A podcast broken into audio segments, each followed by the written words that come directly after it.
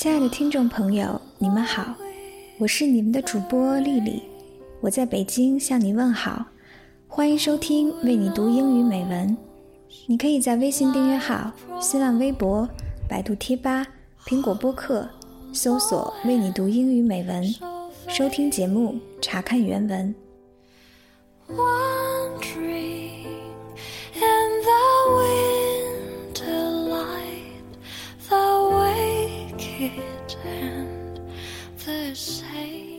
北京已经入冬了，寒冷的空气里，二零一四就快过去。站在这一年的尾巴上往回看，你是什么样的心情呢？这一年有因为某些人事物的到来而感到开心吗？又或者因为某些人事物的离开而感到伤心呢？今天给大家带来一个小故事，一个有关告别的故事。Love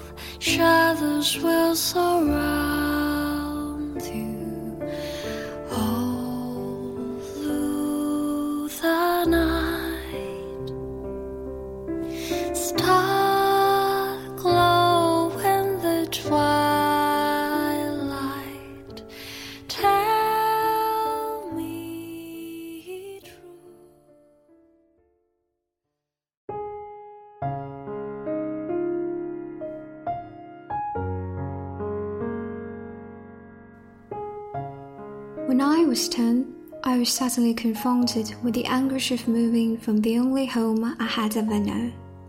My whole life, brief as it was, has been spent in that big old house, gracefully touched with the laughter and tears of four generations. When the final day came, I ran to the haven of the small back porch and sat alone. Suddenly, I felt a hand rest on my shoulder. I looked up to see my grandfather. It's not easy, is it, Billy? He said, softly, sitting down the steps beside me.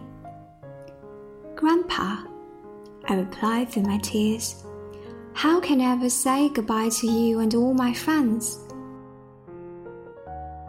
For a moment, he just stared off into the apple tree.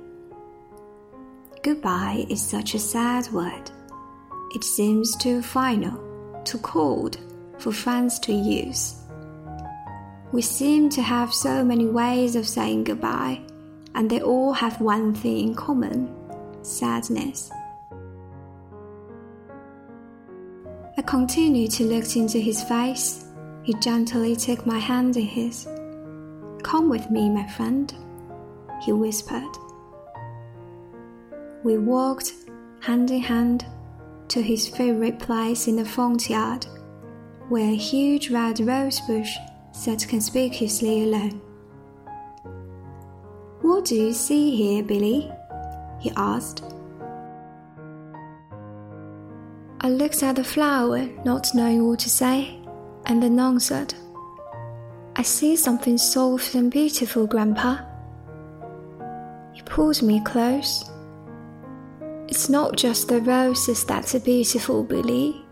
It's that special place in your heart that makes them so. I planted these roses a long, long time ago, before your mother was even a dream. I put them into the soil the day my first son was born. That boy's name was Billy, just like yours. I used to watch him pick roses for his mother. One day, a terrible war came, and my son, like so many sons, went away to fight a great evil. He and I walked to the train station together. Three months later, a telegram came. My son had died in some tiny village in Italy. All I could think of was that the last thing I say to him in this life was goodbye. Grandpa slowly stood up. Don't ever say goodbye, Billy. Don't ever give in to the sadness and the loneliness of that word. I want you to remember instead the joy and the happiness of those times when you first said hello to a friend. Take that special hello and lock it away within you. In that place in your heart where summer isn't always time. When you and your friends must part, I want you to reach deep within you and bring back that first hello. A year and a half later, my grandfather became gravely ill. When he returned from several weeks in the hospital, he wanted his bed next to the window, where he could see his beloved rosebush. Then the family was summoned and returned to the old house. It was decided that the oldest grandchildren would be allowed to say their goodbyes. When it came to my turn, I noted how tired he looked. His eyes were closed and his breathing was slow and hard. I took his hand as gently as he had once taken mine. Hello, Grandpa, I whispered. His eyes slowly opened. Hello, my friend, he said with a smile. His eyes closed again, and I moved on. I was standing by his rose bush when an uncle came to tell me that my grandfather had died. Remembering Grandpa's words, I reached deep within me for the special feeling that had made up our friendship.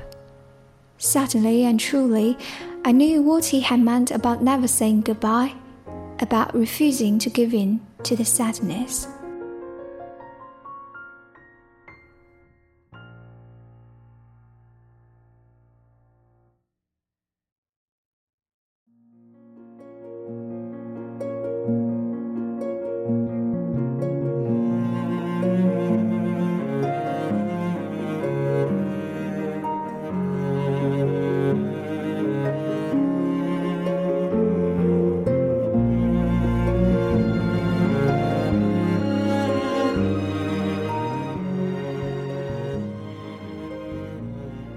故事里的小男孩比利因为要搬家离开熟悉的地方而感到非常伤心，他不想说再见。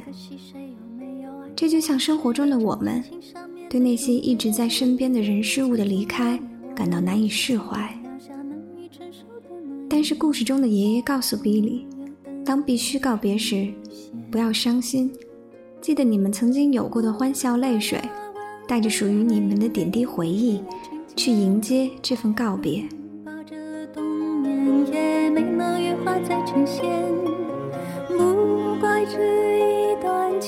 在生命的单行线上，把相遇当作礼物，遇到的人或好或坏，都曾陪我们走过一段路，应该心怀感激。毕竟到了下一个分叉口，大家挥挥手，不再出现在彼此的生活里。在还能彼此陪伴的时候，好好珍惜吧。希望今天的节目能让你有所收获，带着一份好心情去迎接2015年。我是你们的主播丽丽，我们下期再会。我们要互相亏欠，要不然平衡。